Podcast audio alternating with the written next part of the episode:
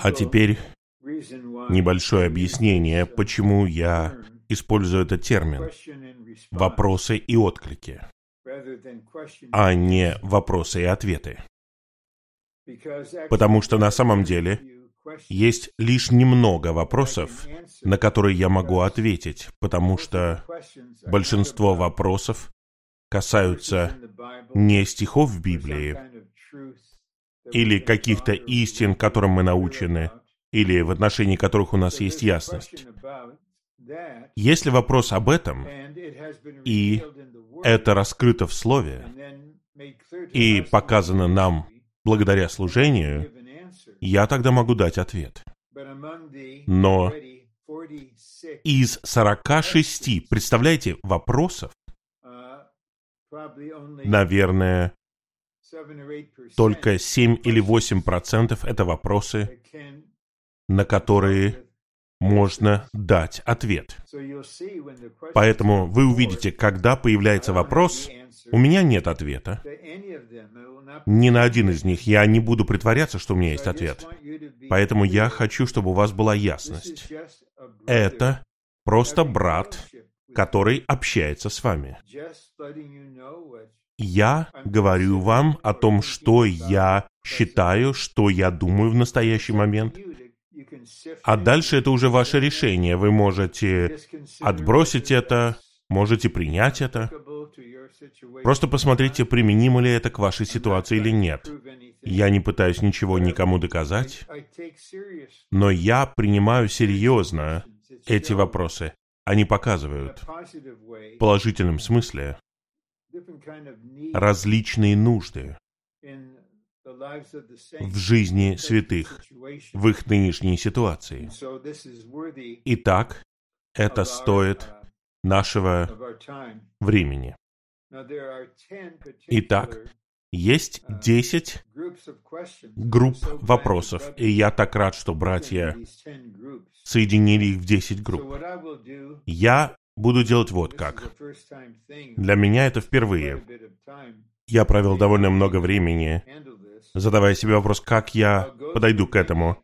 Я рассмотрю эти разделы и сосредоточусь на важных вопросах в этих разделах.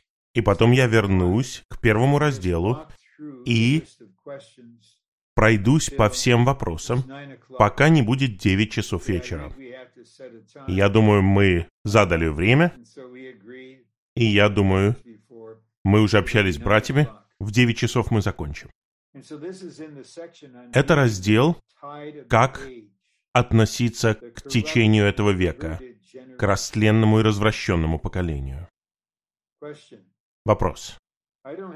У меня нет проблем с гомосексуалистами или людьми, которые меняют пол. Меня не интересует нынешнее положение и направление в Калифорнии и в США, потому что моя надежда не на них. Но при этом я чувствую, что я не един с некоторыми святыми в этом. Что не так? Со мной или с нами? И вот второй вопрос, он очень похожий. В эти дни Божье творение относительно пола находится под нападками. Молодые взрослые люди и молодые люди, которые растут в этом поколении, сочувствуют таким людям и даже становятся на их сторону. Как нам пасти святых, которые верят во все это? Является ли это сущностным вопросом веры? Итак, я начну с прямого и в каком-то смысле твердого отклика. Если есть какой-либо христианин, любой брат или сестра среди нас, кто по-настоящему возрожден, кто является членом тела, кто призван Богом для его замысла, но если он молодой, может быть подросток, или ему 20 или 30 лет, и он серьезно согласен с этой мыслью о поле, что мы рождаемся физически, но не от этого зависит, будем ли мы мужчинами или женщинами. Итак, у них, возможно, даже есть своего рода согласие с учением в школах и в других местах. Все это начинается с детского сада, даже еще до детского сада. Там говорят, да, вы можете решать, вы можете изменить свой пол, или вы можете быть и тем, и другим. И я... Нет, я не буду этого делать, нет. Если кто-либо принимает это серьезно и верит в это, хорошо, тогда эти дорогие святые и те, кто беспокоится о них и кто проявляет заботу о них, должны обратить внимание на два стиха. Из Писаний Павла они связаны с этим. Второе послание Коринфянам, глава 4, стих 4. Тут говорится о некоторых людях, которые слышат благовестие, в которых Бог этого века ослепил мысли неверующих, чтобы не воссияло на них озарение благовестия славы Христа, который есть образ Бога. Итак, источник этого учения в государственных школах Калифорнии, мы сосредоточимся на Калифорнии, источник всего этого – это сатана, бог этого века. Это учение бесовское. Вот источник. И если кто-либо среди нас не осознает этого, не осознает духовный источник и соглашается с этим, это указание того, что хотя их дух есть жизнь, поскольку они родились от Бога, их разум такой же, как у атеистов, как у неверующих. Разум блокирован Богом этого века. Они ослеплены, у них нету проницательности в разуме. И другой стих из знакомой главы. Это послание к римлянам, 12 глава.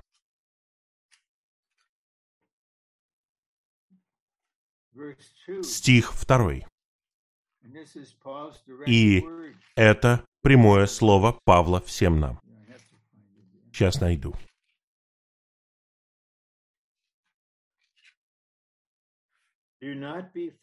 Не подстраивайтесь под этот век, а преобразовывайтесь обновлением разума.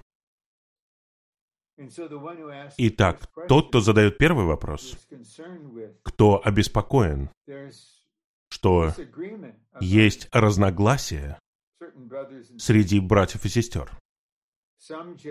Некоторые полностью отвергают это. Они говорят, это против Бога. Другие говорят, мы должны быть разумными. Мы должны задуматься об этом. Любой, кто соглашается с этим, подстраивается под этот век, под нынешний век. И если кто-либо слушает это или услышит от вас, и они внутренне говорят, да, я утверждаю это, я согласен с этим. Может быть, я применяю это даже к себе. Я перед Господом и вами обязан сказать это. Вам предстоит долгий и долгий путь.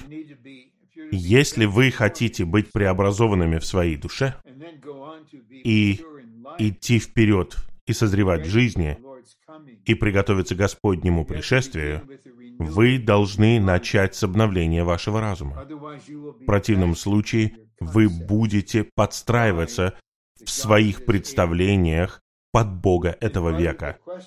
И часть этого вопроса такова. Является ли это сущностным вопросом нашей веры? Ну, это мое... Вы должны решить сами для себя. Я буду говорить прямо, но вы можете решить сами за себя.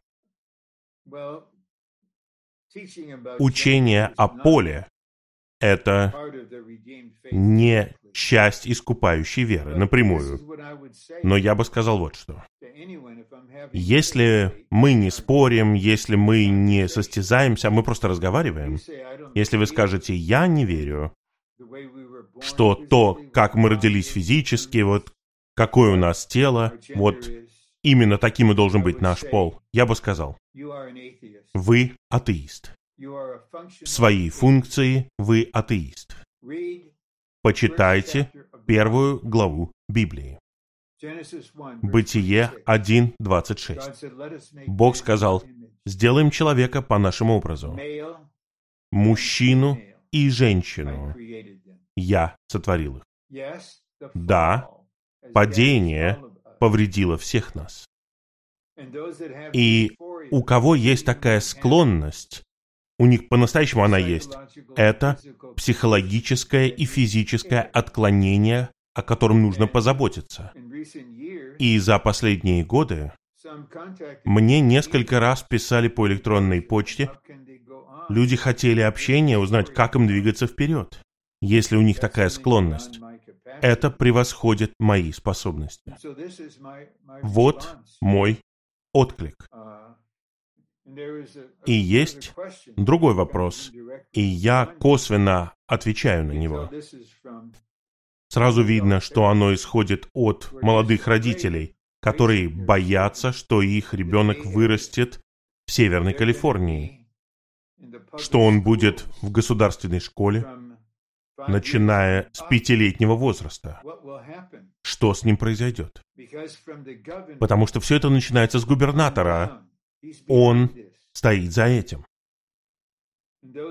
И все политические деятели стоят за это. И система образования в Калифорнии оправдывает это. И я не буду говорить ничего об этом. Что должны делать родители? У меня нет прав говорить подобное. Я, дедушка, может быть, скоро, если Господь позволит мне остаться еще здесь, я стану прадедушкой. Но если бы я был молодым отцом, и у меня была бы пятилетняя дочь, которая шла бы в школу, я не послал бы ее в государственную школу в Калифорнии. Я послал бы куда-то еще. Но я показываю свой взгляд на это. А теперь вот два вопроса об истине, на которые я могу ответить. Это будет коротко. Каково различие между Божьим вечным домостроительством и Божьим новозаветным домостроительством? И ответ – Божье новозаветное домостроительство и есть Божье вечное домостроительство, которое осуществляется в Ветхом Завете творение — это был шаг для осуществления Божьего домостроительства. Но главным образом в Ветхом Завете мы видим систему прообразов, которая обозначает то, что появится в Новом Завете, а также пророчество. Итак, Божье новозаветное домостроительство и есть Божье вечное домостроительство. Следующий вопрос. В чем различие между новым человеком и новым творением? Это глубокий вопрос. Итак, изначальное творение Бога не имело божественной жизни. В нем не было ничего от Бога в этом человеческом сосуде. А новое творение, благодаря искуплению Христа, это человек, который имеет божественную жизнь и природу. Они добавлены в него и слиты с ним. Это, можно сказать, духовная сущность элемента возрожденного человека. А новый человек — это итог этого нового творения. Это совокупная личность. Это церковь как тело Христова. Она является одним новым человеком для исполнения Божьего замысла, показанного в Бытии 1.26. Еще один вопрос касается голосования. Можно ли голосовать, и есть ли в этом что-то неправильное? У меня нет такого чувства, что это неправильно. Мы граждане, и у нас есть право голосовать, если мы хотим. И когда вы голосуете, вы голосуете за кого-то. В какой-то момент, по определенным причинам, я перестал голосовать. Я голосовал довольно долгое время, но я почувствовал, что для того, чтобы сохранить свою душу от того влияния, которое происходит политически, я буду голосовать иначе. На каждых выборах я голосую за Бога. Итак, я осознаю, что брат Ни, у него было определенное чувство об этом. В этом нет ничего неправильного. Если вы гражданин и вы хотите это делать, и вы не спорите, не состязаетесь, не настаиваете в политике, вы просто делаете выбор, который вы считаете лучшим, можно это делать, в этом нет ничего неправильного. Будьте в мире.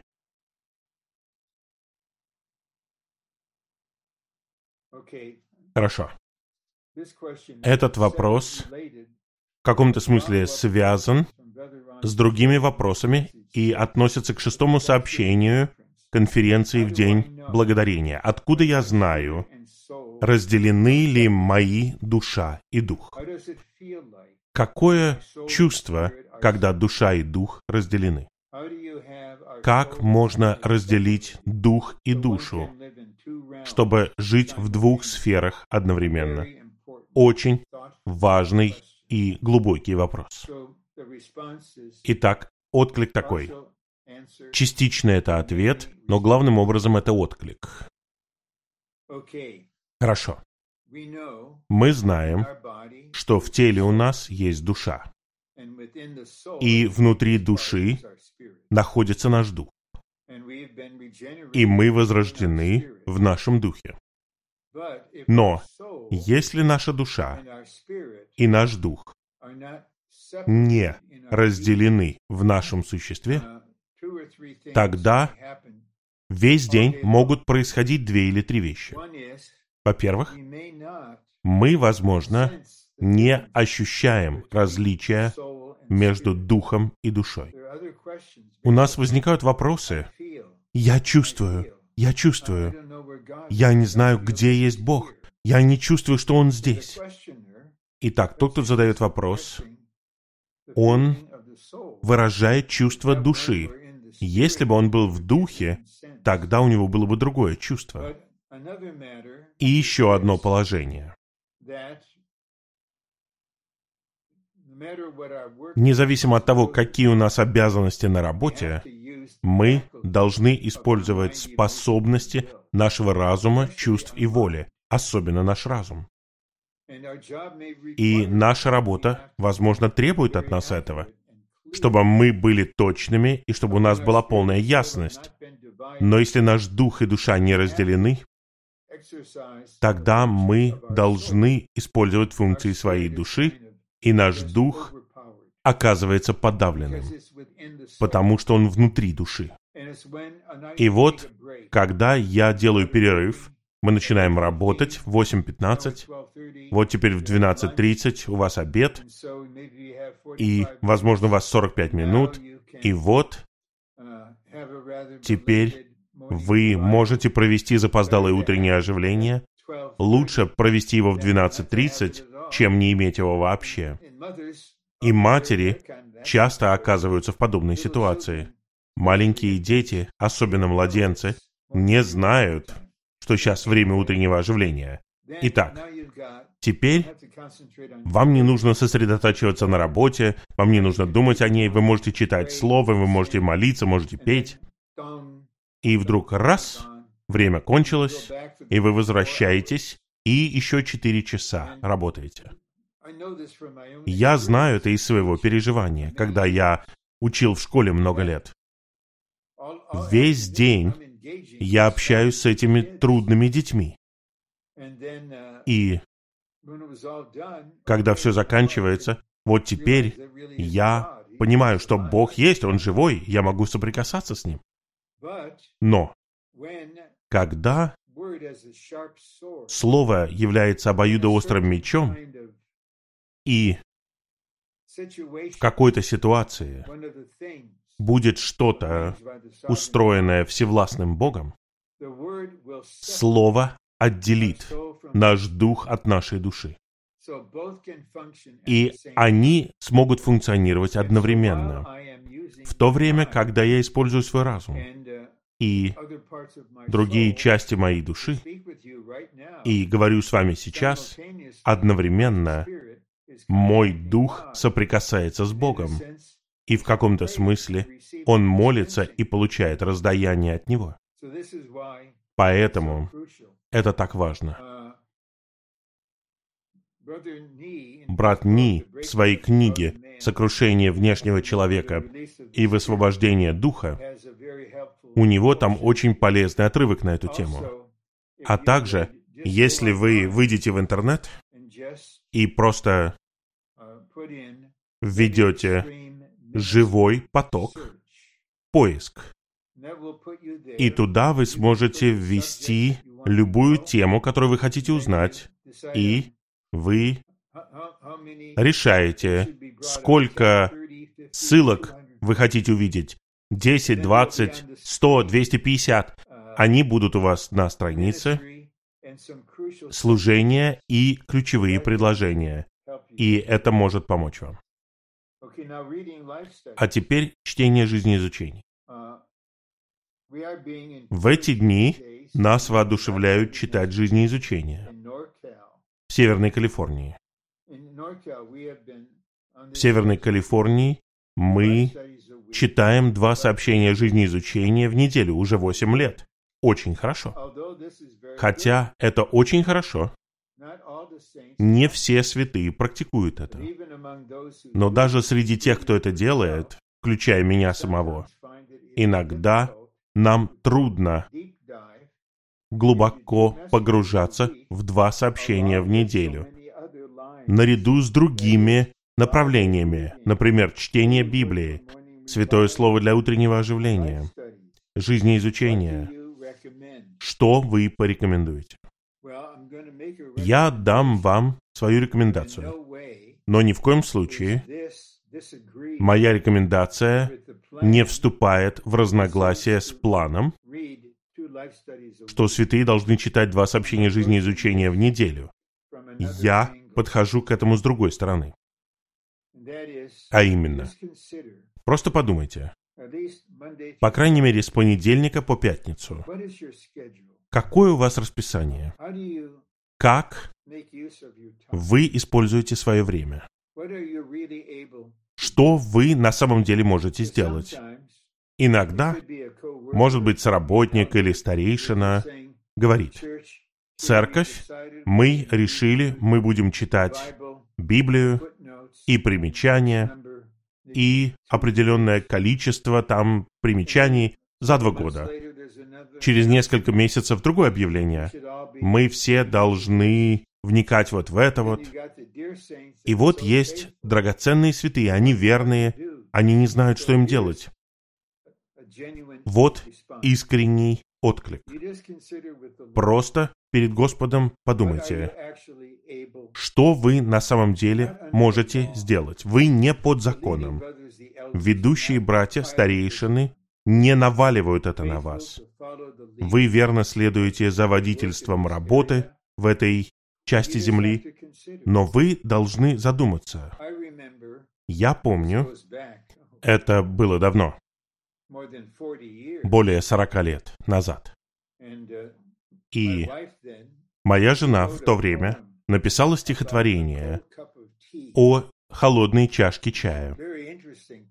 Очень интересное стихотворение, потому что у нас было трое детей, и им было два года, шесть и восемь с половиной. И в какие-то часы они все были дома. Они все тихо себя вели. И мама хотела сделать им горячий чай. И она сделала его. И пока он заваривался, начали происходить разные вещи. Это то, то третье, десятое. И вот примерно часа через два, о, мой чай. И вот теперь это холодная чашка чая. Это было такое положительное стихотворение. Но это жизнь матери. Это реальная ситуация. И я думаю, что Господь в своей заботе о вас понимает все, что вы должны делать каждый день. И да, вы согласны с направлением, в котором движется церковь, но я предлагаю, будьте в мире относительно того, что вы можете осуществить перед Богом. Вам не нужно прятаться, вам не нужно притворяться. Вы просто откровенно говорите, братья, вот что я могу осуществить серьезно. Я надеюсь, вам это поможет. Хорошо. Взаимодействовать, следуя за Господом. В то время как многие зрелые святые в Господнем восстановлении стареют, это так, они становятся более физически ограниченными и уходят к Господу, что должны делать святые, которым 20, 30, 40 лет? Что им нужно переживать, чтобы понести Господне восстановление вперед? Чтобы Господь не замедлил со своим возвращением. Разве это не чудесный вопрос? Очень мудрый вопрос. Итак, вот ответ. И, возможно, для этого потребуется три или четыре минуты. Я имею в виду эту книгу, которой уже 70 лет. Переживание жизни. И там есть четыре раздела. И второй раздел начинается с посвящения. Первый раздел касался очищения прошлого после того, как мы спаслись, посвящения и работа над грехами, над миром, работа над совестью и так далее. И многие святые, которым 20, 30 и 40 лет, останавливаются ближе к концу второго этапа. И это факт. Мое сердце болит из-за этого, но это факт, что есть святые, которым уже далеко за 40, за 50, за 60, за 70, и они не растут в жизни уже 25-30 лет. И одна из причин, и мы не можем вникать во все подробности этого, их не привели, или они не вошли в третий этап, этап креста. И те, кто проходит через этот этап, кто находится в этой возрастной группе от 20 до 40, их будущее в огромной степени зависит от того, братья и сестры этой возрастной группы, поведет ли Господь на этот третий этап. Первое переживание — работа над плотью. Тщательная. Затем работа над нашим «я». Тщательная. Работа над природным составом. Тщательная. И за этим следуют какие-то другие вещи. Например, работа над духом. Не над самим духом, а Господь очищает путь в нашем внутреннем существе, через который дух течет. И это приводит вас без усилий на четвертый этап где вы знаете тело, где вы живете в действительности тела, переживаете вознесение, царствуете в жизни и воюете. Итак, лучше всего для тех, кто задает этот вопрос, кто находится в этой возрастной группе, поскольку они не хотят отсрочить приход Господа. Многие зрелые святые уходят к Господу. И те, кто остается, они очень ограничены. Есть один возлюбленный брат в Анахайме, его жена ушла к Господу, ему 86 лет. Братья поместили его в одно место, где он находится под заботой. Он все еще здесь, но что он может сделать внешне? Итак, это в моем сердце более 30 лет. Чтобы святые получили пасторство. Откровенно говоря, очень редко встречаются святые, которых Бог побуждает искать. У кого есть чувство, мне нужно войти на этот этап.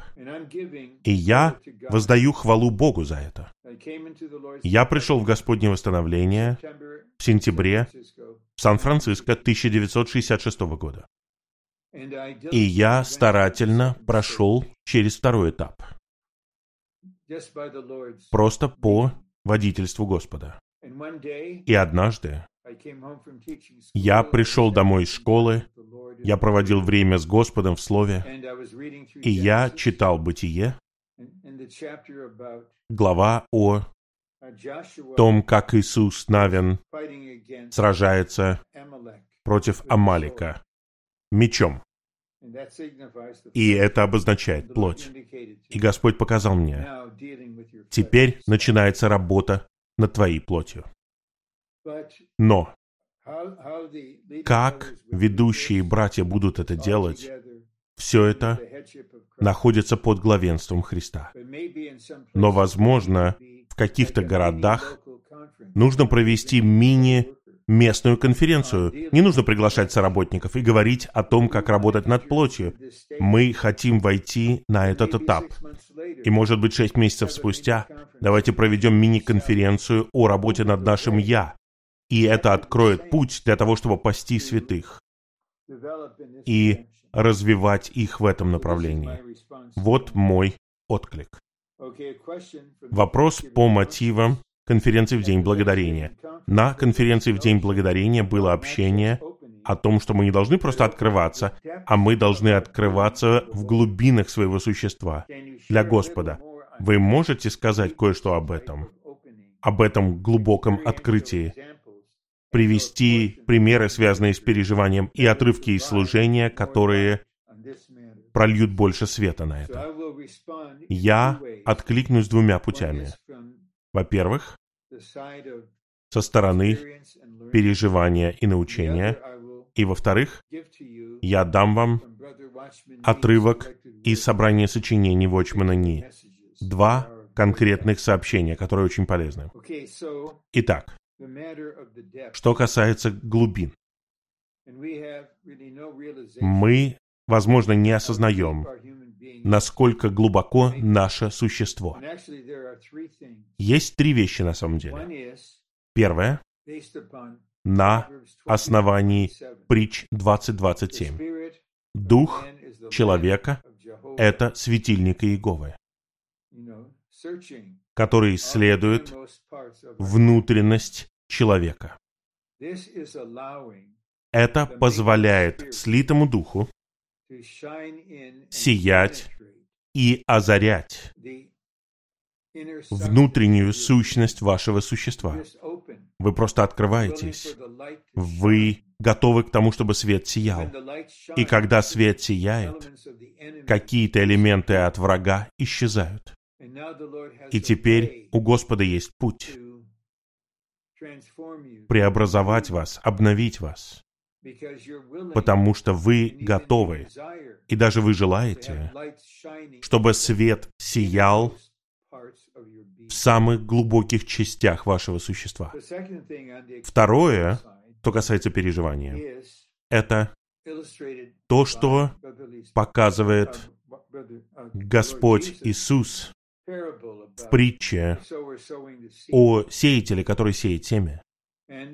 И в конечном итоге Одно семя показывает, что человек может откликнуться очень положительно, но потом все полностью сходит на нет, потому что почва была не глубока, и там огромный камень, поэтому корней нет.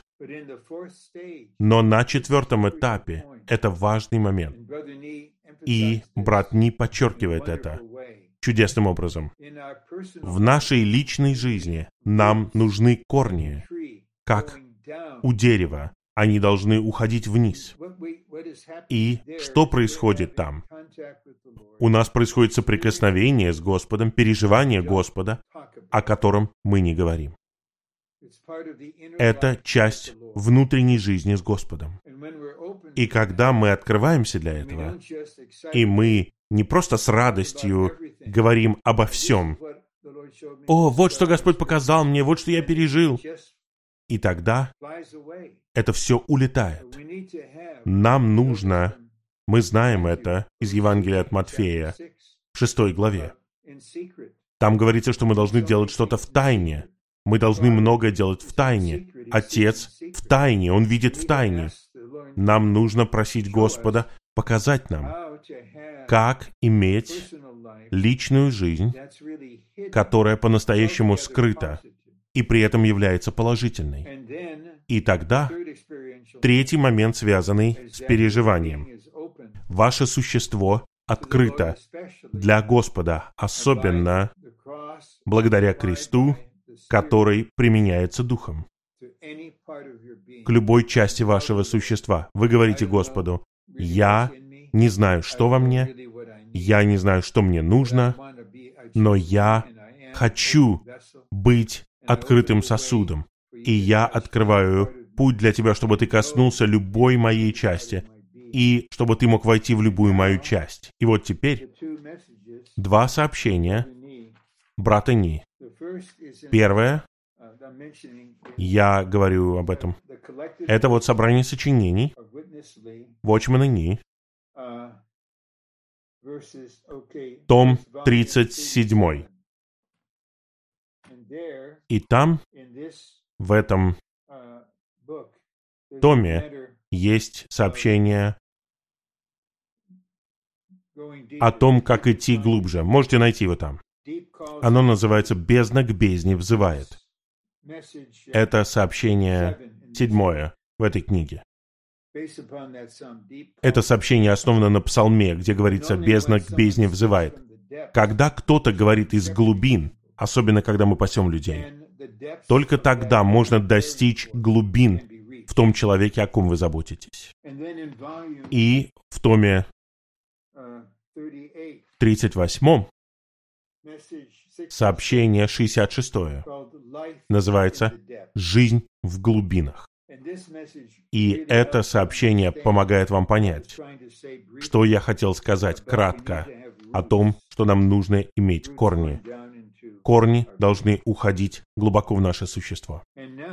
А теперь я откликнусь на целый вопрос, на целый раздел, который называется «Полновременное обучение» в скобках «Вакцинация». Тут пять вопросов. И все они на самом деле суть одно. Почему святым нужно вакцинироваться, чтобы пойти на полновременное обучение? До настоящего момента, и это исходит от администрации полновременного обучения. Я не администратор там я подчиняюсь им. Но когда святые начали собираться очно, и мы по-прежнему находимся на определенном этапе этого ковида, тогда для того, чтобы сохранить всех святых здоровыми, это стало требованием. Будет это продолжаться или нет, я не знаю. Возможно, братья которые несут там ответственность, поймут, что этот взгляд, эта практика о вакцинации и есть та причина, почему у нас на 100 обучающихся меньше, чем раньше. Готовы ли братья на полновременном обучении общаться с теми, кто не вакцинирован? Да, они общались, они общаются и будут общаться. Они уравновешены, они открыты, и им можно доверять. И еще один вопрос. Вначале многие ведущие братья говорили о том, что нужно отдавать Цезарю то, что Цезарево, когда речь шла о вакцинации. В результате многие святые были вакцинированы, а некоторые нет. И это произвело разделение в церкви. Потому что святые, вместо того, чтобы следовать за другими святыми, хотели искать Господа и принять Его решение. Эти святые искали Господа, и у них не было мира вакцинироваться. Разве им не нужно позволить прийти на полновременное обучение? Что касается полновременного обучения, я объяснил ситуацию. Вы можете вакцинироваться или не вакцинироваться. Это зависит от ваших причин, от вашего здоровья. Поскольку обучение основано на взаимном стремлении за Господом. Здесь я хотел бы отметить кое-что. Я знаю, что в некоторых церквях какое-то время были разделения. Было разделение в обе стороны. И мне приходили электронные письма, на которые я не отвечал, с обеих сторон. В одном городе, он очень далеко, один человек настаивал решительно, никакой вакцинации. Нельзя доверять вакцине. Вы не знаете, как она повлияет на вас, вы не должны этого делать. А те, кто хотели вакцинироваться, их это обеспокоило, и они вынуждены были оправдывать свое решение. А в другой местности было все ровно наоборот. Почему вы не хотите вакцинироваться? Как мы можем собираться вместе, если мы все не вакцинированы? Я немного знаю. И вы можете поправить то, что, возможно, я понимаю, но я говорил с врачом, брат Майкл Стюарт. Он объяснил мне, как действует вакцинация. И он ясно показал, в противовес тому, что сказал президент Байден, если вы вакцинированы, вы никогда не заразитесь этим вирусом. Он сказал, вакцина не сделает так, что у вас не будет этого вируса. Она не сделает так, что вы не сможете передавать этот вирус другим. Но ее функция в том, чтобы спасти вас от очень серьезных осложнений от этого вируса и тем самым спасти вашу жизнь. И управление по контролю за болезнями, я хотел бы сказать здесь откровенно. Нет, наверное, я скажу. Я не до конца доверяю управлению по контролю за болезнями. Они говорят, можно вакцинировать пятилетних детей и детей в начальной школе. И я слушал одного эксперта по здоровью детей, это врач. И он говорил о положительных результатах и отрицательных результатах. Итак, согласно этому вопросу, и это факт, в последнее время больше вакцинированных умерло, чем невакцинированных. Итак, кто-то задает вопрос. Это разумный вопрос. Поскольку святые могут приезжать на обучение, на летнее и зимнее обучение, обучение старейшин, конференции, собрания без вакцинации, зачем нужно вакцинироваться, чтобы прийти на полновременное обучение? Я уже ответил на это в какой-то степени. И я не знаю, продолжится ли это осенью, но я надеюсь, что у нас будет искреннее общение между директорами живого потока и те, кто управляет полновременным обучением и всеми сработниками, которые преподают там. Нам нужно задуматься о том, как мы будем двигаться дальше. И у нас есть надежда. И я хотел бы подчеркнуть тот факт, что я полностью доверяю братьям на полновременном обучении. Например, брат Деннис Хигаши, брат Даг Гидеон. Может быть, вам нужно с ними связаться, просто пообщаться. Уверен, вас это озарит. А теперь давайте посмотрим еще один раздел. О, брак, супружеская жизнь, родительство. Вопрос от сестры. Когда вы с кем-то встречаетесь, как узнать, тот ли это человек, за которого Господь хочет, чтобы вы вышли замуж? Я наслаждаюсь каждым днем, но боюсь потратить свое время в глазах Господа, особенно если у брата нет ясности. Это очень сложный вопрос. Нужно быть очень осторожными. Я бы сказал вот что. Иногда, когда я общаюсь с обучающимися четвертого семестра, я говорю, нет такого человека, которого можно назвать единственный, единственный, идеальный партнер для вашего брака. Ищите того самого. Есть тот самый, но он пишется с маленькой буквы. И если я говорю обучающимся, я не знаю другого пути, кроме как просто предложить вам вот что. Я спрашиваю вас, если Бог Отец не является источником вашего брака, тогда источником какой части вашей жизни Он может быть? Просто придите к Нему и молитесь о том, чтобы Он был источником, и тогда у Него будет возможность сообщить вам свою волю. Итак, люди встречаются, у них происходит подлинное общение, и со временем, если брату не ясно, я предложил бы сестре вот что, в зависимости от того, как долго это продолжается.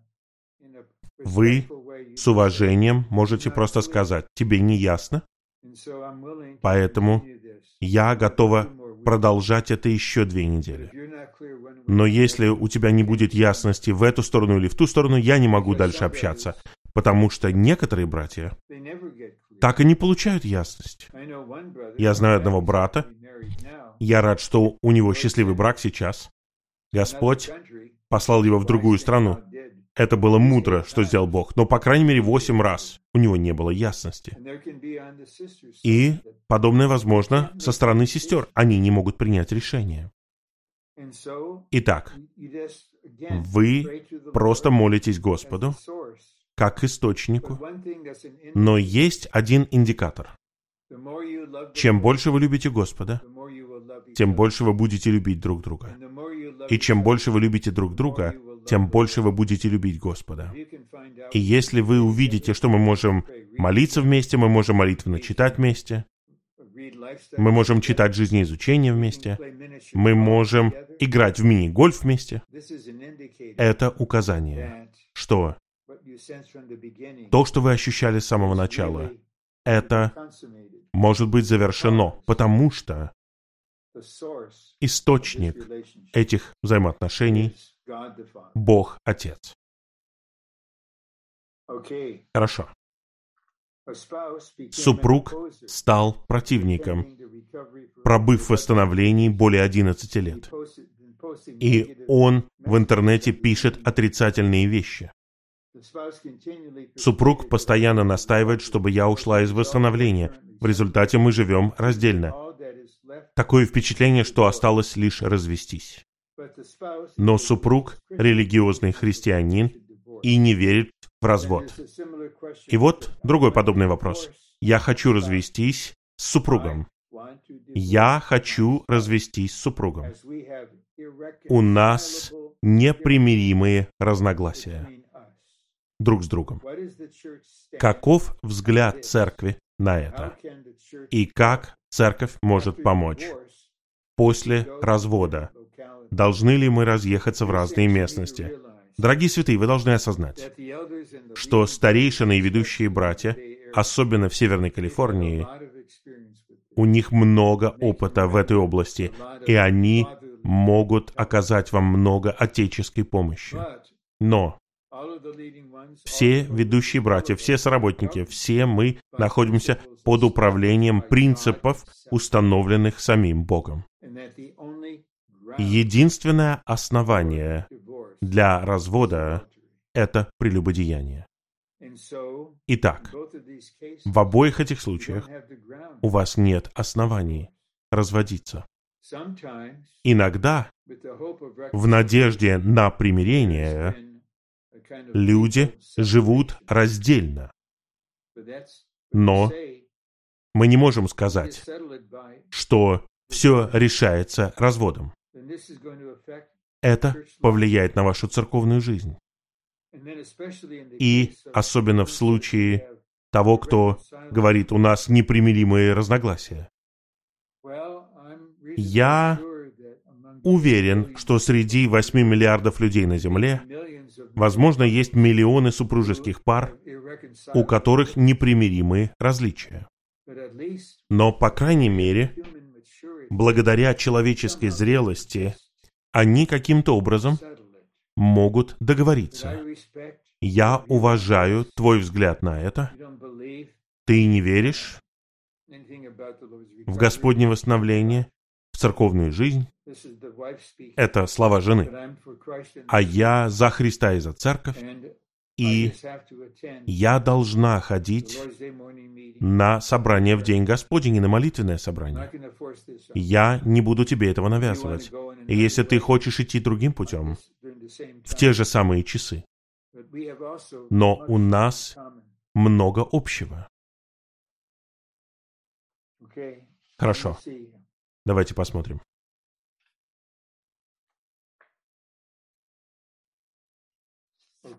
Хорошо.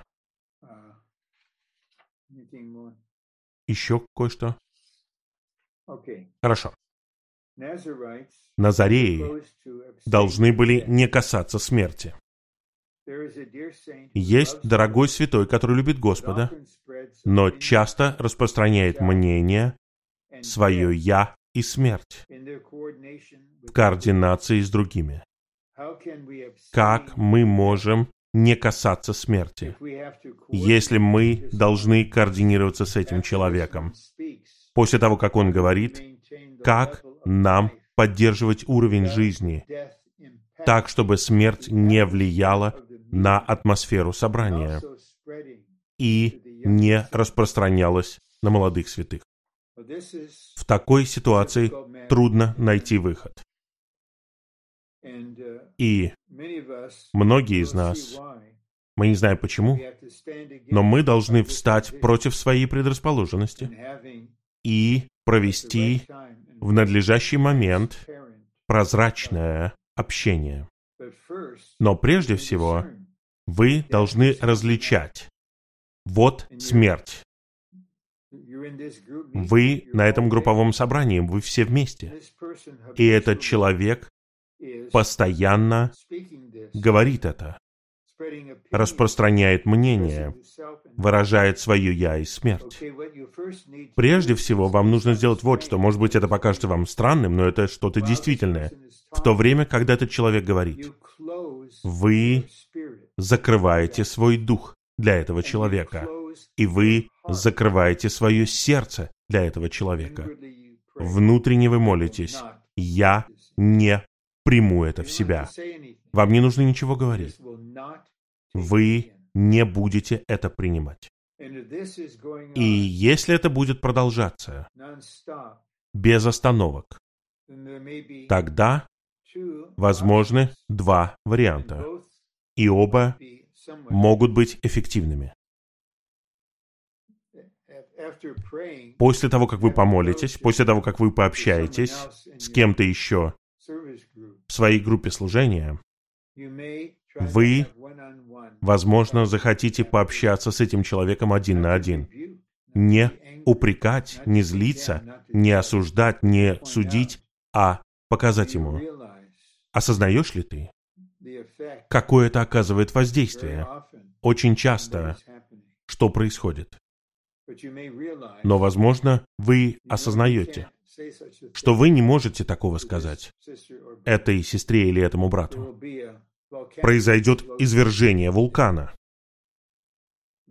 потому что они в своем «я». Они защищают свое «я». Итак, возможно, вам нужно принести это ведущим братьям. Они наблюдают.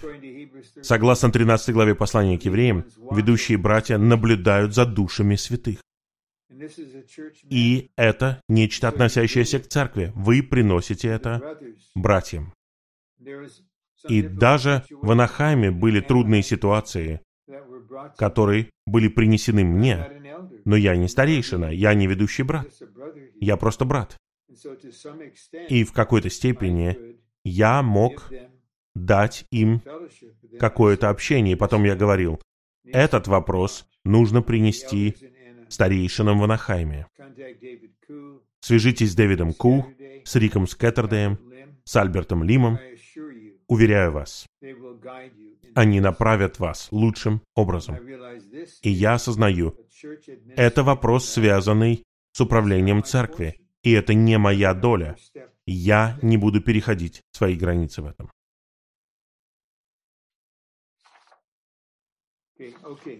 Теперь еще один вопрос. Я возвращаюсь к началу. У меня осталось чуть больше часа, и я постараюсь сделать все возможное. И если я не откликнусь на ваш вопрос, который вы подали анонимно, в этом случае я готов получить от вас анонимное электронное письмо. И я должен быть откровенным я не смогу откликнуться тут же после того, как я прочитаю ваш вопрос. Потому что я говорю это с улыбкой, с ухмылкой. Вы не единственный, кто посылает мне электронные письма и смс. Если бы я отвечал на все электронные письма, мне потребовалось бы от 8 до 10 часов каждую неделю. Но я откликнусь. Если я буду жив и буду дышать, я откликнусь.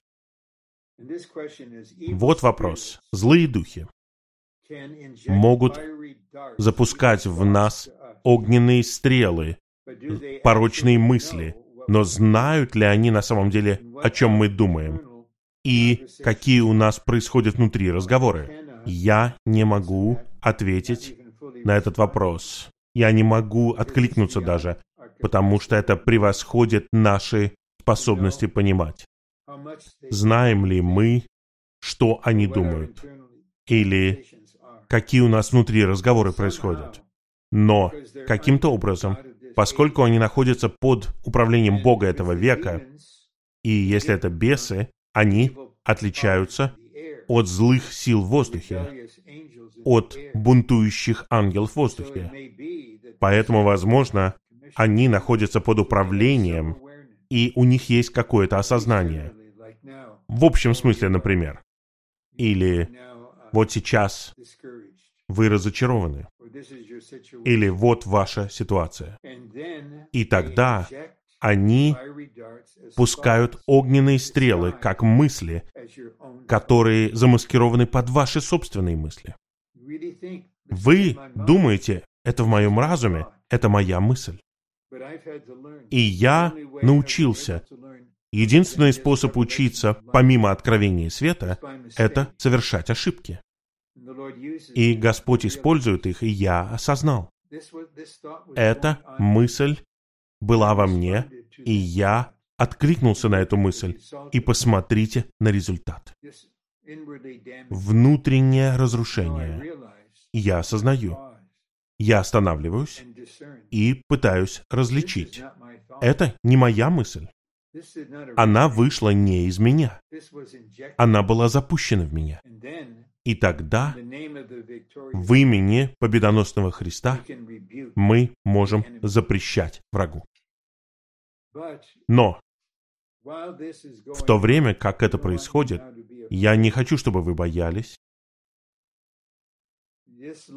Просто посмотрите на стих. Я не помню, какой именно это стих. Это первое послание к Фессалоникийцам, пятая глава. Он соответствует стиху послания к Ефесям, шестой главе. Шлем спасения на голове. Возможно, вы не осознаете этого, но мы находимся на поле сражения 24 часа в день. И до какой степени это происходит, зависит от того, как вас рассматривает враг, насколько этот человек важен относительно этой войны. И сражение, я скажу буквально немного, между Богом и сатаной таково. Сатана хотел убить меня. Он вкладывает в меня мысли, «О, ты просто пожилой человек, тебе трудно жить, давай сдавайся». Но у меня есть тот, кто помогает мне выйти из этого немедленно. Итак, в первом послании к фессалоникийцам, пятой главе, это шлем надежды, спасения. И я до сих пор учусь. Мне нужно молиться каждый день, потому что сражение происходит в разуме. Наш разум — это поле битвы. И я говорил об этом в среду вечером, в сообщении несколько недель назад. Мы просто говорим, Господь, защити мой разум. В послании к Ефесянам это шлем спасения, спасай меня. Но я благодарен за первое послание к фессалоникийцам, пятую главу, надежда спасения, потому что одна из тактик врага состоит в том, чтобы пускать в нас эти мысли. У тебя нет надежды. Посмотри, какой ты старый. И ты даже не преобразован. Как ты собираешься быть зрелым в этой жизни? Давай ты просто оставшиеся годы своей жизни просто будешь чем-то наслаждаться в мире. Что бы это ни было. Когда у нас есть надежда, это необходимость, нужда, которая у нас есть. Обитающий в нас Христос — это наша надежда преобразования. В послании к римлянам 15 главе Павел говорит о Боге всякой надежды. И нам всем в нашем мышлении нужно иметь положительную надежду в отношении самих себя, в отношении друг друга, в отношении церкви. Это шлем надежды спасения. Потому что это сражение не прекратится, пока невеста не приготовит себя, пока у Господа не будет невесты войска, и Он придет со своей невестой войском и покончит с врагом на земле. И тогда наступит век праведности. Просто простая молитва. Господь, покрой мой разум, защити меня. И когда приходят мысли, враг коварен. Он хочет, чтобы вы думали, «О, это я! Я это делаю!» И если у вас нет ясности, вы просто останавливаетесь и говорите, «Господь, откуда эта мысль?» И вы осознаете тут же, это не от вас. Эта мысль исходит не из вашего разума. И вы осознаете, какая бы ни была эта мысль, вы отвергаете ее. И вы просите защиты у него. И более того, тело — это ваша защита. Потому что только тело может облечься во все доспехи Божьи. И когда мы в теле, будут другие члены, у которых есть щит, у других меч. Что бы это ни было, мы защищены. Мы нуждаемся в церкви, и мы нуждаемся друг в друге. Хорошо. А теперь я возвращаюсь к различным разделам по мере возможности. Итак, кто-то спрашивает о том, как побеждать вожделение плоти. Мы должны осознать, что наше тело останется телом греха и телом смерти, пока мы не будем преображены или восхищены. Итак, даже после того, как мы готовы жить в святом святых, существует разделение, завеса, которая обозначает плоть. Поэтому такому человеку нужно провести несколько недель понемногу, читая эту главу в книге «Переживание жизни» о работе над плотью. Эта работа подразумевает намного больше, чем вы можете себе представить. И она даст вам практический путь. И я бы воодушевил вас, ищите общение. У всех у нас в различной степени есть трудности с этим. В различных областях. И если вы посмотрите последние стихи 13 главы послания к евреям, нет, извините, послание к римлянам 13 главу, Павел говорит о том, что мы должны избегать всего, что возбуждает нашу плоть. Поэтому будьте осторожны в отношении того, что вы читаете, что вы слышите, что вы видите. И если вы слабы в этом, тогда молитесь. И вы можете обратиться к более зрелому человеку, который тоже прошел через все это. Мы все одинаковые, и тогда вы получите нежное пасторство. Вы прорветесь в этом. Хорошо.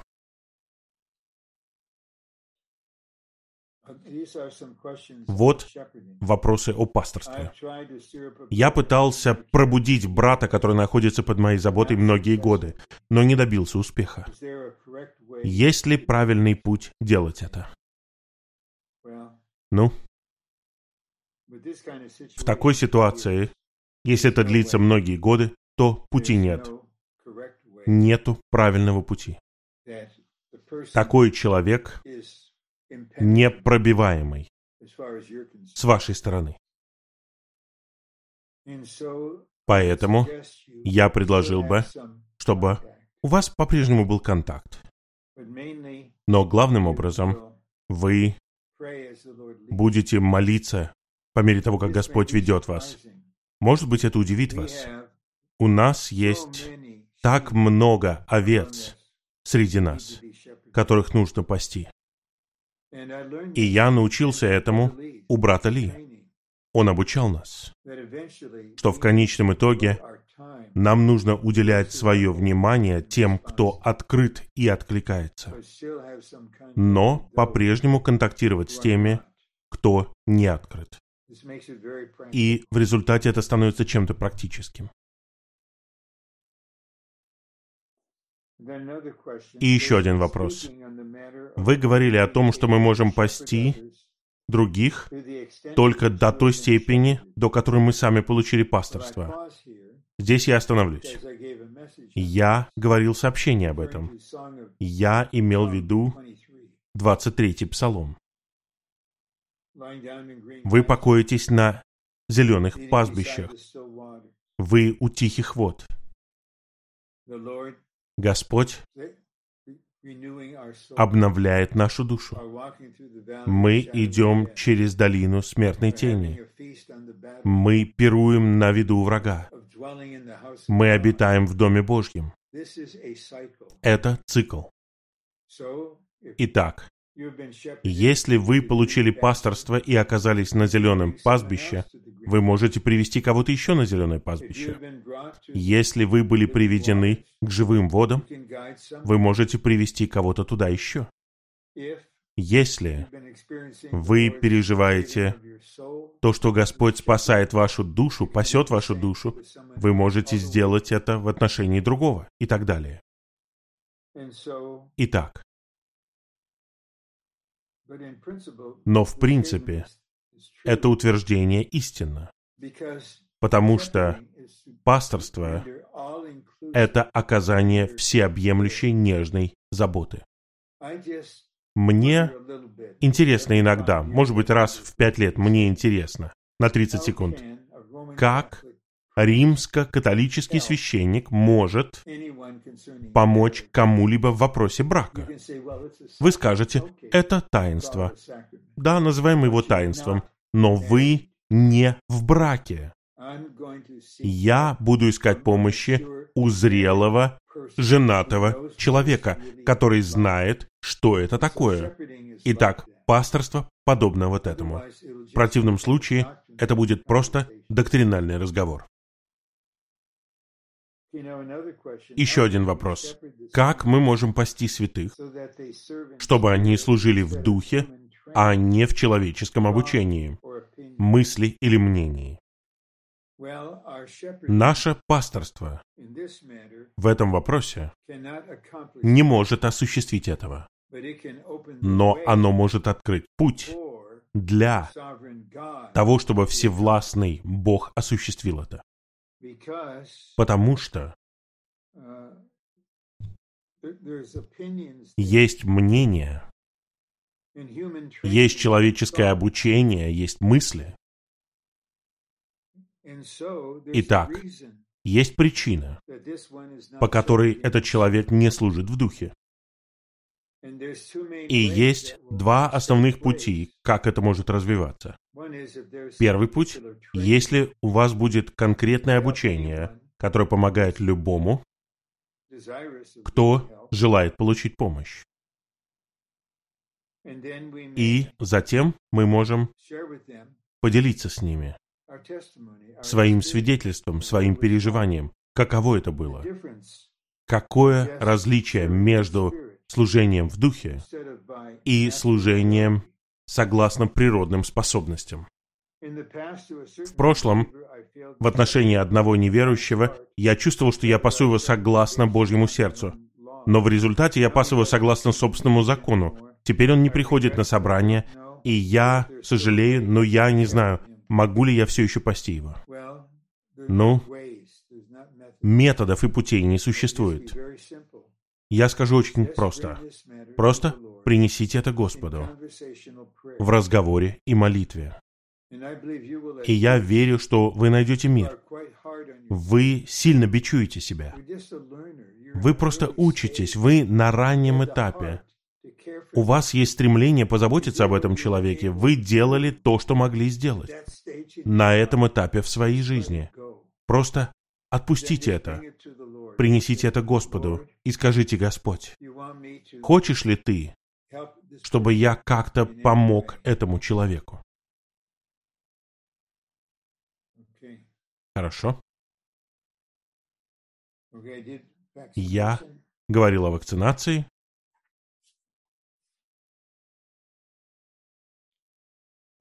Хорошо. Как ведущий брат, как бы вы подошли к ситуации, когда сестра пытается направлять или вести направление собрания? Хорошо. Вы ведущий брат. И вот что в конечном итоге вам нужно сделать. Потому что это не прекратится. Это будет только усиливаться она будет пытаться направлять или вести направление собрания. И два брата, не надо вовлекать в это сестер, два брата после молитвы и после того, как вы осознаете, что в моей падшей природе я точно такой же, как она, я не лучше. Господь, просто смилуйся надо мной. И вот вы приходите с надлежащим духом. И вы просто не упрекаете, вы не судите, но вы говорите откровенно. Вы говорите, сестра, нам дошло много отчетов о том, как вы функционируете на собрании. Очевидно, у вас есть стремление участвовать на собрании. Мы ценим это. Но вот что многие святые чувствуют довольно долгое время. Знаете вы об этом или нет?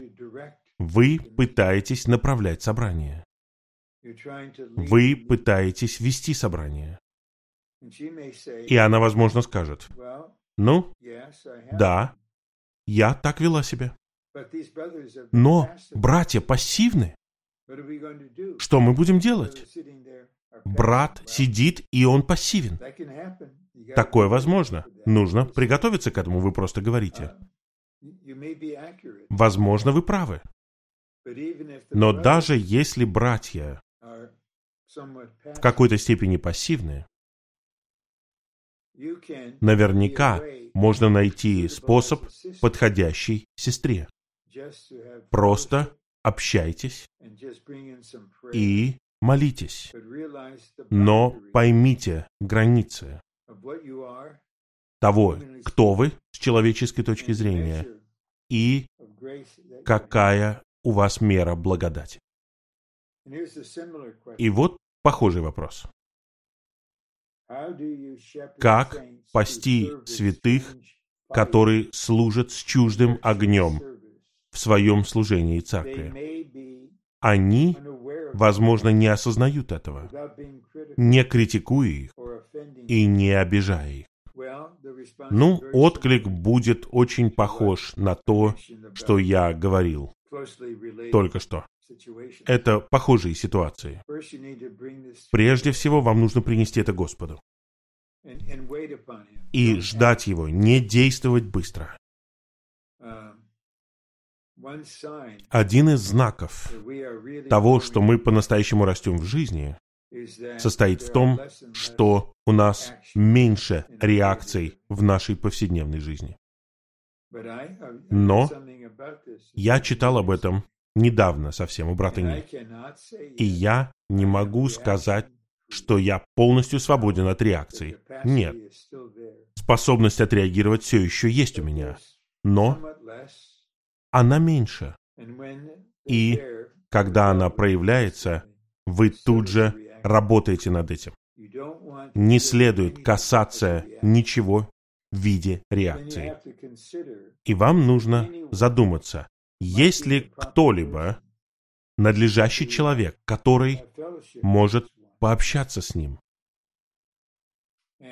И, возможно, есть способ сделать это. Возможно, вы попьете вместе кофе. Вы скажете, ты осознаешь кое-что? О том, как ты действуешь очень часто. Это в целом вообще. Ты человек полный огня. Но я скажу тебе вот что. Когда ты говоришь, имея любовь, ты никого не поранишь. Твои слова никого не поранят. И люди примут это. Никто не отреагирует. Что ты имеешь в виду? Ну, иногда, время от времени, ты по-настоящему очень активен. Наверное, по своей предрасположенности. И вот так вы помогаете им осознать это. И если это происходит в атмосфере братолюбия, в конечном итоге этот человек скажет, «Благодарю тебя, спасибо». И я открыт для дальнейшего общения. Итак, давай помолимся вместе, чтобы у нас не было чуждого огня, хорошо? И я верю, что все зависит от нашего существа. Но когда источником является любовь, тогда Дух будет надлежащим. И это будет нежное общение, будет прозрачное общение, будет ясное общение, без какого-либо суда и осуждения.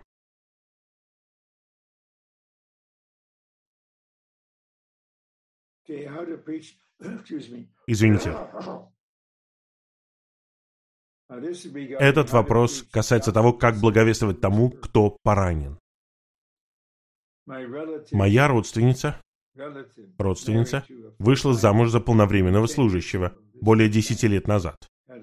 В итоге этот полновременный служащий завел роман с другой женщиной, бросил семью и ушел к этой женщине. И теперь этот родственник больше не приходит на собрание церкви. Но это не все. Мне трудно благовествовать своим родственникам, потому что он оставил очень отрицательное впечатление. Они думают, что если христианин может так поступить, я не хочу верить в Христа. Есть ли какой-либо способ? Очевидно, неразумно говорить, что все христиане такие. И если этот человек хотя бы открыт для разговора, вы не можете навязывать ему этот разговор. Вы говорите, я не виню вас вообще за то, что у вас такое чувство, за то, что вы такое чувствуете. Но посмотрите на меня. Я христианин. Я такой? Нет, ты не такой. Это христианин, который спасен, но он не вырос. И на самом деле есть еще кто-то, кто стоит за кулисами, кто пытается увести вас от спасения. Я не пытаюсь спорить или объяснить что-то, но поскольку это произошло с вами, теперь враг, есть такой враг, дьявол, сатана. Теперь он мешает вам поверить в Христа из-за того, что сделал этот христианин.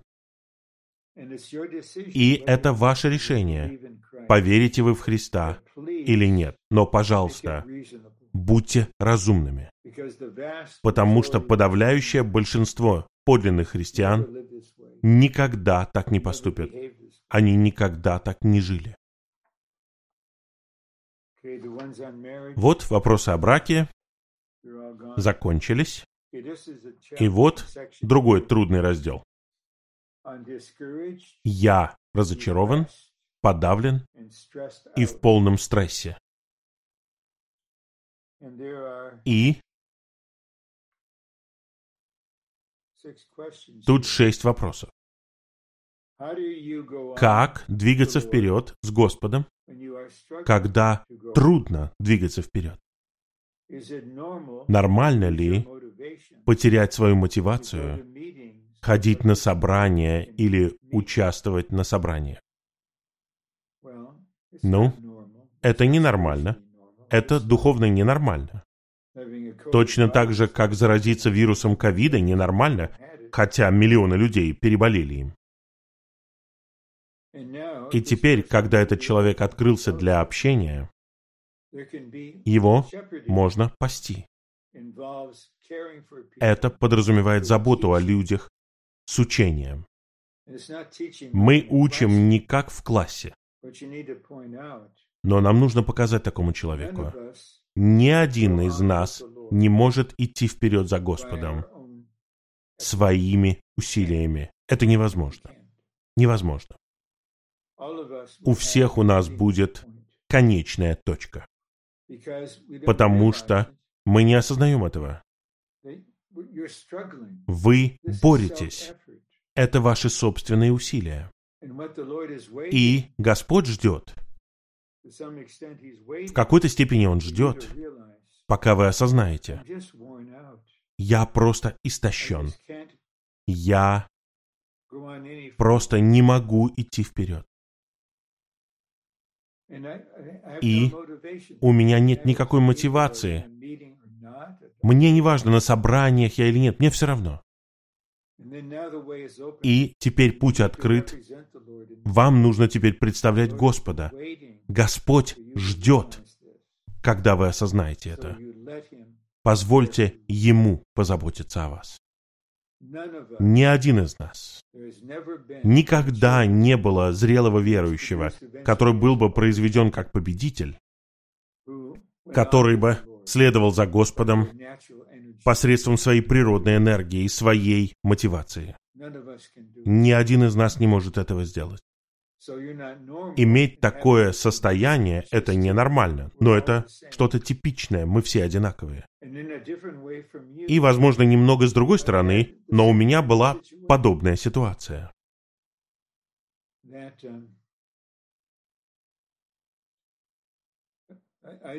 Я не пишу стихи, но однажды я был так подавлен, что я начал писать стихотворение. Это продлилось недолго, и я рад, что это продлилось недолго. Но я сказал, моя душа подобна пустому кратеру вулкана. Я пустой, но в глубине у меня огромный вулкан. Все это просто изливалось из меня, и я осознал. Мне нужна благодать. Мне нужна забота Господа. Потому что, когда кто-то посвящен, когда кто-то стремится за Господом какое-то время, он главным образом полагается на свою природную способность. Мы все одинаковые. И Господь должен привести нас к такой точке, когда наша энергия, наша сила, наш ум, любые другие качества, какие у вас есть, вы должны подойти к точке, когда все это станет бесполезным. Вам нужно, чтобы Бог воскресения работал в вашем существе. И только Бог воскресения и жизнь может провести вас через это. Хорошо.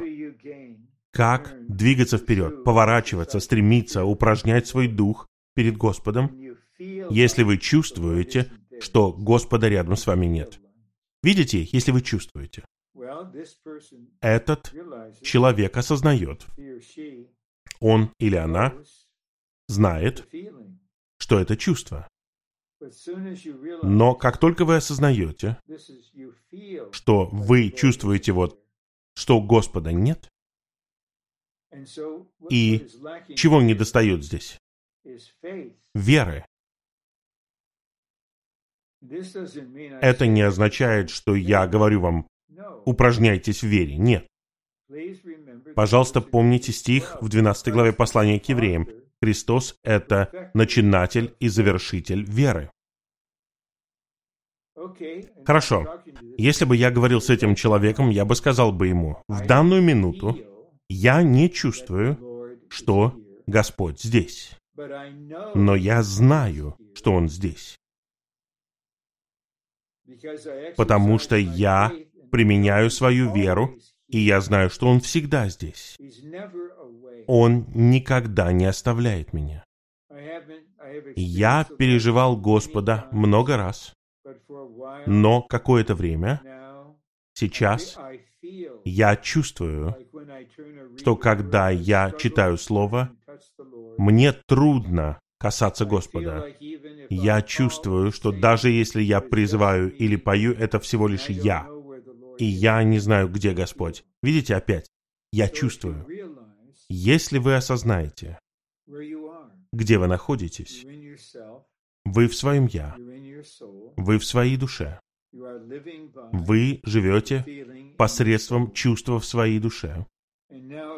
И теперь в конечном итоге вы осознаете, поскольку Господь ходатайствует за вас, Он у престола Божьего ходатайствует за вас, обитающий внутри вас Дух ходатайствует. И в конечном итоге я не хочу пугать вас, но Всевластный Бог устроит определенные обстоятельства, когда что-то в вашем существе будет более действенным. И что это будет? Это ваш дух. И вместо того, чтобы жить в душе, теперь вы осознаете, у меня есть дух. Я один дух с Господом. Господь с моим духом. И в послании к Ефесянам в третьей главе есть молитва, в которой говорится, что Христос устраивает себе дом в нашем сердце. Через веру. Сейчас я не чувствую, что Господь устраивает себе дом в моем сердце. Но я знаю, что Он устраивает себе дом в моем сердце. Я знаю, что Он устраивает дом в вашем сердце. И мы просто верим, что Он есть. А теперь мы идем вперед. Еще один вопрос. От сестры. Когда я слышу слова о том, что нам нужно отвергнуть природную доброту, такое впечатление, что такое прекрасное качество, как доброта, не приветствуется. И в итоге я чувствую, что я никогда не смогу угодить Господу. Я буду испытывать неприязнь к себе. Как мне принять это, чтобы иметь мир с собой, вместо того, чтобы постоянно испытывать к себе неприязнь? Итак, тут есть две вещи, по крайней мере. Природная доброта. И я верю, что эта сестра осознает, это часть ее предрасположенности. Или как она выросла. И у нее есть доброта, природная доброта. Хорошо, приготовьтесь. Продолжайте использовать свою природную доброту, пока она не станет воскрешенной добротой. Точно так же, как вот у вас есть чувство кому-то, и вы осознаете, это моя природная жизнь. Ну, продолжайте заботиться об этом человеке, пока ваша забота не будет воскресения. Это произойдет. Потому что это качество Бога, доброта. И в псалмах снова и снова добро сердечная забота, доброе сердце, доброта. Но тут есть еще один вопрос. Вы судите себя. Вы испытываете неприязнь к себе, а осуждаете себя. Когда вы осознаете это, видите, никто не может сделать этого за вас. Мы можем помочь извлечь вас из этого, но мы не можем принять решение. Это вот, когда мне сказали, что мне нужна операция на сердце, мне не стали сразу проводить операцию, я должен принять решение. Хорошо? Если я скажу «нет», они скажут «хорошо, мы не несем ответственности». Нет так нет. Выпустите меня отсюда, и все. Нет, хорошо.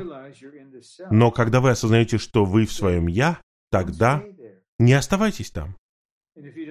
И если вы не знаете, как выйти оттуда, разве нет никого, ну, может быть, он не жизненный товарищ, но хотя бы кто-то, с кем вы общаетесь.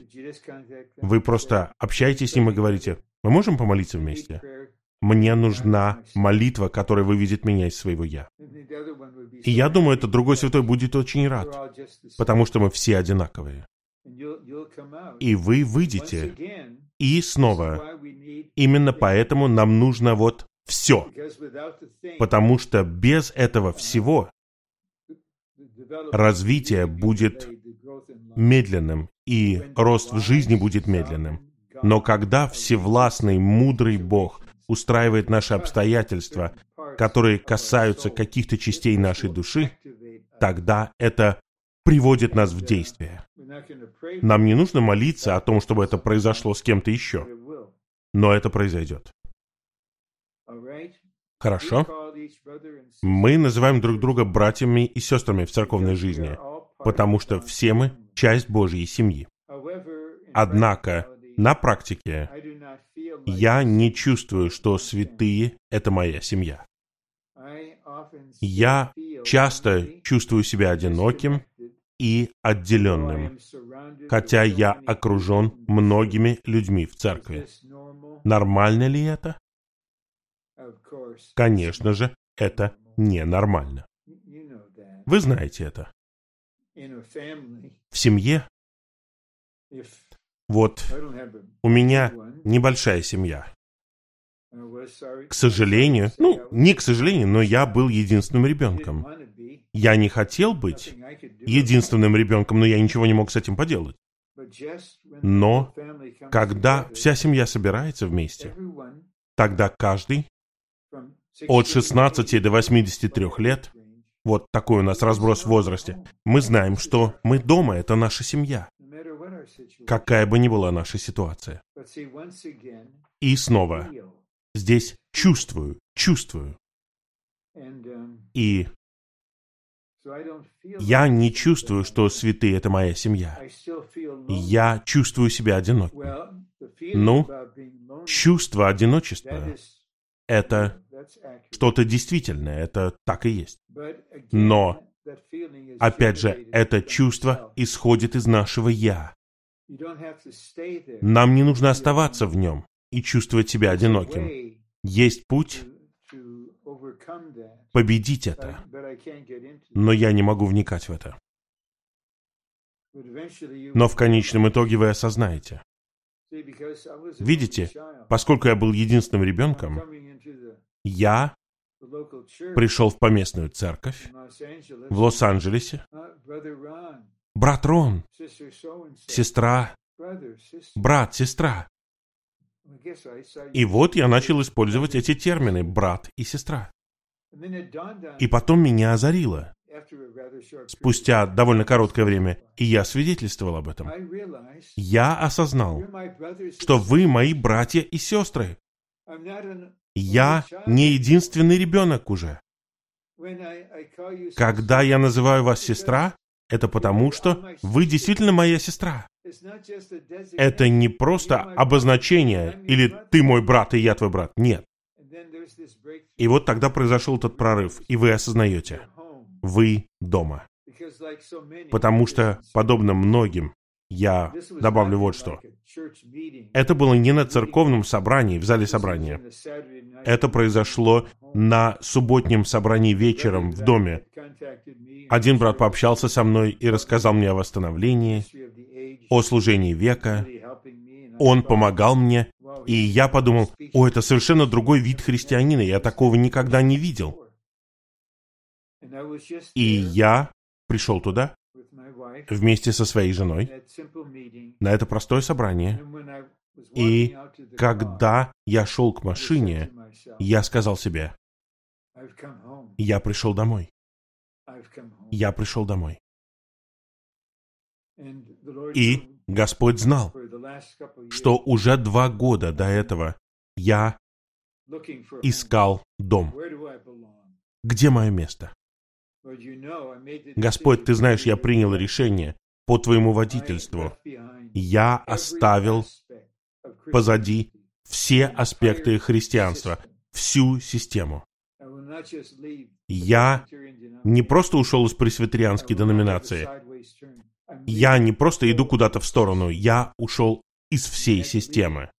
И у меня было водительство поехать в Калифорнию, и я пришел домой. И у многих из вас было подобное чувство. Вы дома. И вот некоторые из вас должны осознать, когда вы слышите это, вот есть сестра, которая чувствует вот так вот. Вам не нужно даже знать, кто это. Может быть, перед тем, как вы заснете сегодня, просто короткая молитва за этих людей. Господь, пусть этот человек почувствует себя дома, членом семьи. И дай этому святому веру, что ты здесь, и ты всегда здесь. Брат, я в восстановлении уже много десятилетий, но я чувствую, что я не созрел и не достиг того места, где я должен быть. Я люблю Господа. Аминь. Его церковь и его восстановление. Аминь.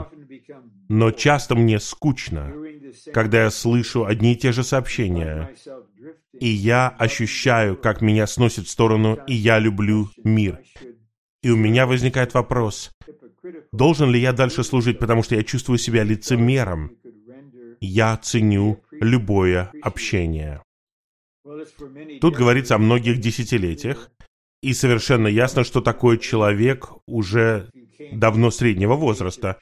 Если вы пришли в 12-летнем возрасте, возможно, вам 50 с лишним лет. И вы осознаете, что вы не созрели. И я думаю, вам поможет вот что. Если вы спросите кого-то, кого вы считаете более зрелым, чем вы, одного из ведущих братьев, и это будет большая помощь, если у этого человека есть знание служения во всей полноте. И тогда этот человек скажет вам, почитай вот это вот одно сообщение брата Вочмана Ни. Оно тебя воодушевит. Так и будет. На каком основании я это говорю? Потому что я был в такой же ситуации, в которой находитесь вы. И Святое Слово для утреннего оживления не помогало мне. И когда я слушал определенные сообщения, они не помогали мне, потому что у меня была особая нужда. У церкви в целом не было такой нужды, нужда была у меня. Но Господь каким-то образом показал мне одно сообщение, которое попало в цель. И я осознал, что я могу доверять этому, потому что брат, в этом случае брат Ни, прошел через все это. И я чувствую, что это что-то действительное. И вы осознаете. Это мое новое начало. И у вас появляется молитва. Может быть, Господь поведет вас открыть 21 главу Откровения, примерно 6 стих. «Сидящий на престоле делает все новым».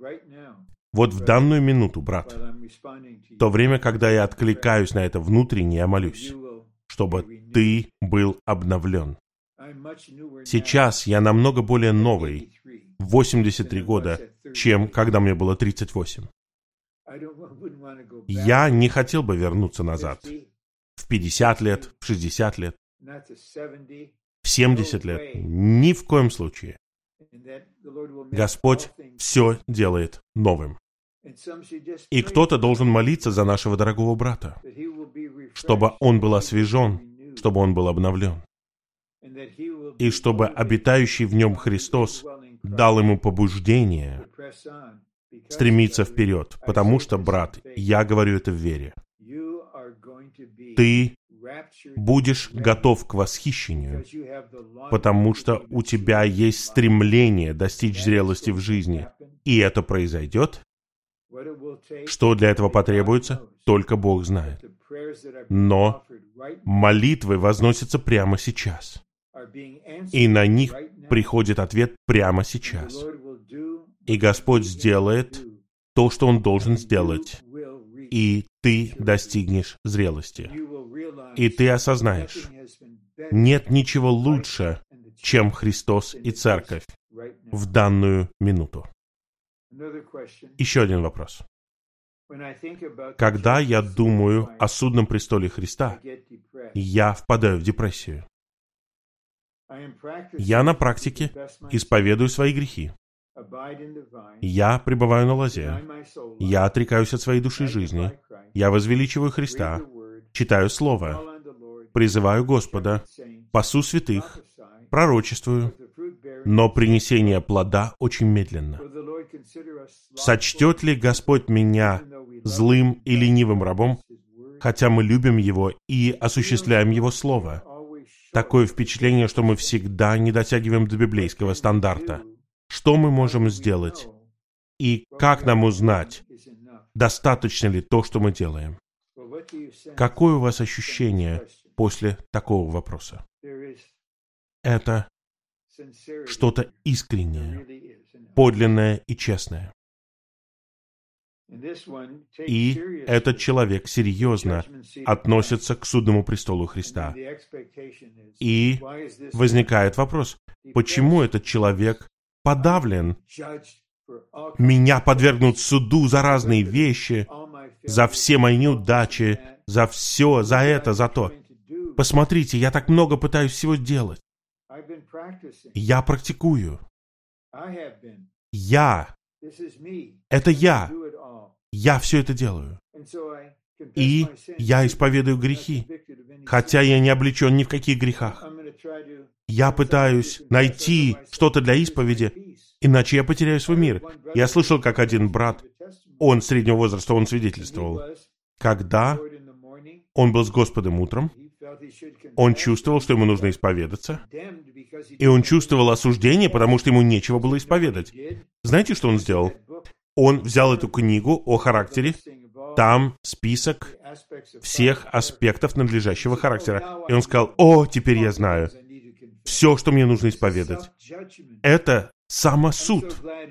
Я так рад, что я познакомился с ним годы спустя. Он вырос из этого, из этой юношеской религиозной духовности. И вы работаете над тем, чтобы пребывать на лозе. Отрекаться от своей души и жизни, возвеличивать Христа, читать Слово, призывать, пасти. Возможно, вы не осознаете этого, вы искренне, но все это ваши собственные усилия. Поэтому вы в депрессии.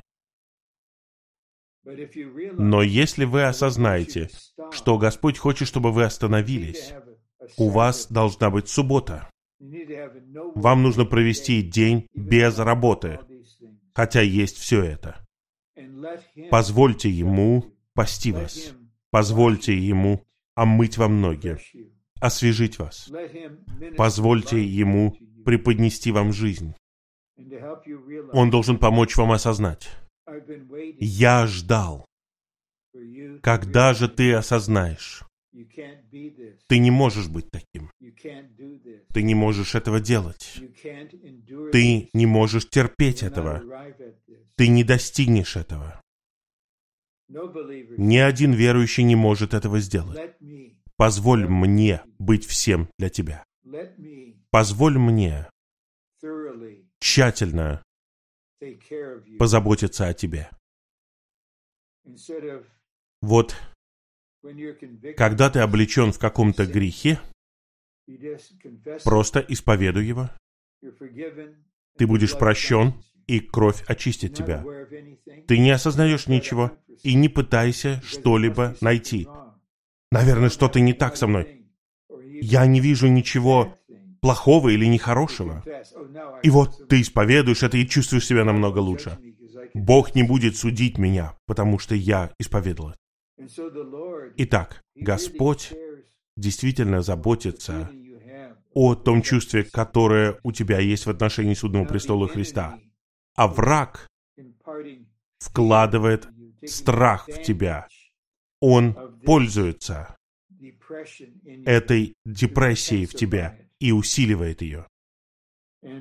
И все мы. Это связано с надеждой. Вера — это то, что уже было совершено. Надежда касается будущего.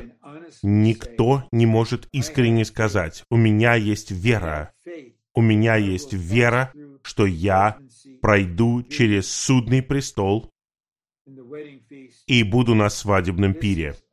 Это полное заблуждение. Я недавно получил странное электронное письмо от человека, который утверждал о себе, что я победитель, я победитель. Такому человеку помочь невозможно. Но тот, кто написал это,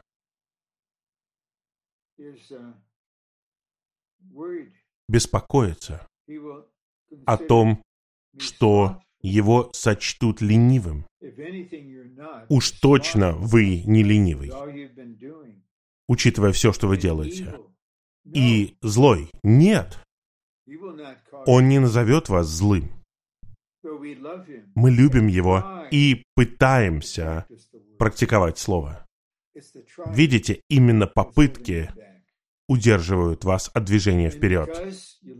Поскольку вы любите Господа и поскольку вы посвящены, и вы хотите идти вперед, достичь зрелости в Царстве, поэтому вы пытаетесь, и именно ваши попытки мешают Господу действовать в вас.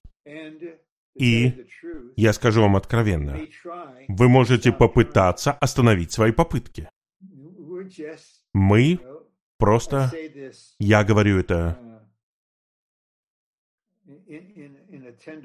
нежно.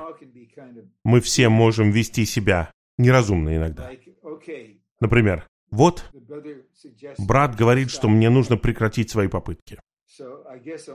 Наверное, я попытаюсь прекратить свои попытки. Попытаюсь попытаться прекратить попытки. И вы говорите, Господь, ты знаешь, где я? Я прихожу к Господу такой, какой я есть, оттуда, где я нахожусь. И снова за вас возносятся молитвы прямо сейчас, за любого из нас, за этого дорогого святого. Господь, спаси этого святого от собственных усилий, от попыток, попыток, вместо того, чтобы он получал божественное раздаяние и позволил бы тебе жить не лично на земле, а во всех нас. И, конечно же, это удовлетворит вашу нужду. Будет ли в ближайшее время написана биография Уитнеса Ли? Я об этом не знаю.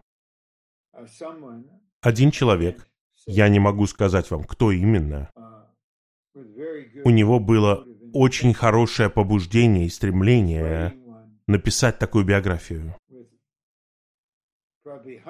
где были бы сотни страниц истории. Но у многих из нас не было мира. Мы служили вместе. Просто подумайте о том, что написал брат Ли. Это не такая биография, которую вы покупаете на Амазоне. И после того, как он ее написал, он не публиковал ее по крайней мере 10 лет. Итак, Господь ведет нас, чтобы мы учились на основании того, как брат Ли описал служение брата Ни. Нужно ли мне написать биографию? Нужно ли мне ее печатать? И мы ищем Господа. Господь, как мы должны позаботиться об этом? Конечно же, было бы полезно, если бы у святых была биография Уитнеса Ли. Но мы хотели бы идти по стопам брата Ли. Мы не хотим делать что-либо по-природному. И еще один вопрос, совершенно другой. Светильники в Откровении — это семь церквей. Пророческие знамения церкви.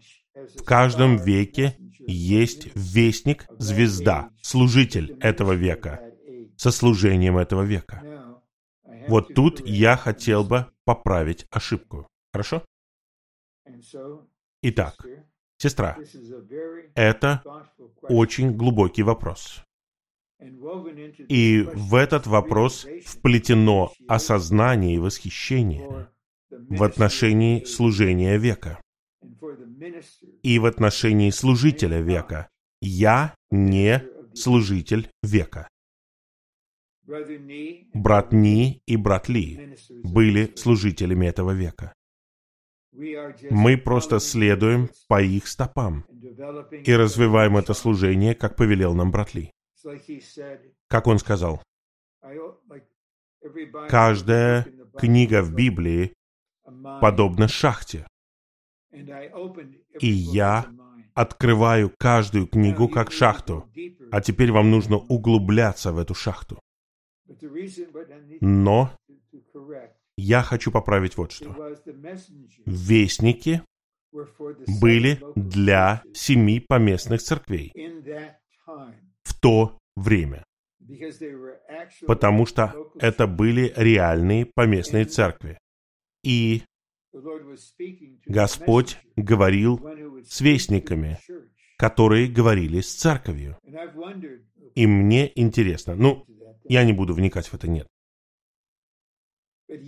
Но да, хотя эти церкви указывают на разные этапы, это не означает, что есть служитель на каждом этапе. Брат Ни был гением. У него была потрясающая память. Он мог быстро читать и все помнить. Он прочитал всю историю.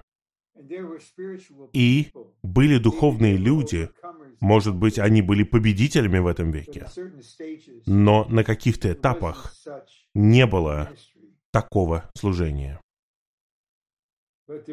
Но есть служение века сейчас. Лютер был служителем века. Затем, примерно через 300 лет, Джон Нельсон Дарби был служителем века. И в 20 столетии Господь знал, что ему нужно обратиться в Китай. Он не мог прорваться в Северной Америке или в Европе. Они являются служителями века. Я лично думаю, что век подходит к завершению. Господь скоро вернется. Ему не нужен еще один служитель века. Хотя два человека открыто провозгласили, что они новый Witness Ли. Они служитель века. Это люди, которые обмануты и, наверное, психически нездоровы. Сейчас есть группа братьев, которые по благодати и милости Господа верно продолжают служение века. И мы углубляем шахту, которую открыл брат Ли. И еще один вопрос. Иногда, когда я слышу разговоры о поддержании чистоты Господнего восстановления, у меня возникает ощущение, что это желание поддержать культуру церковной жизни из прошлого, а не следовать за живым соприкосновением с Господом. Мне неприятно чувствовать себя именно так, но я не могу отвергнуть это чувство внутри. Поэтому я молюсь о том, чтобы Господь исцелил свое восстановление от всего, что не от Него. И упражняюсь в том, чтобы поддерживать единство. Но мне это дается с борьбой. Отклонился я или нет? Возможно, у вас есть какое-то ощущение. Вы читаете Новый Завет. Вы не найдете там совершенной церкви. И когда брат Ли проводил жизнеизучение первого послания к Коринфянам, он сказал, что церковь Божья в Коринфе была типичной поместной церковью. Что? Посмотрите на все, что у них было. Но ведущие братья знают, что происходят разные вещи в разных поместных церквях. Все возможные проблемы, все возможные слабости и так далее. Но это по-прежнему современное Господнее восстановление. Но есть еще один вопрос. Я просто упомяну о нем. Возможно, мы потерпим поражение, и Господь обратится к другой группе людей. И эта группа людей будет на почве единства. Конечно же, она была восстановлена. И мы молимся, Господь, Сделай нас верными до конца. Мы хотим завершить этот век вместе с тобой, чтобы тебе не пришлось обращаться к кому-то еще. Смилуйся над нами.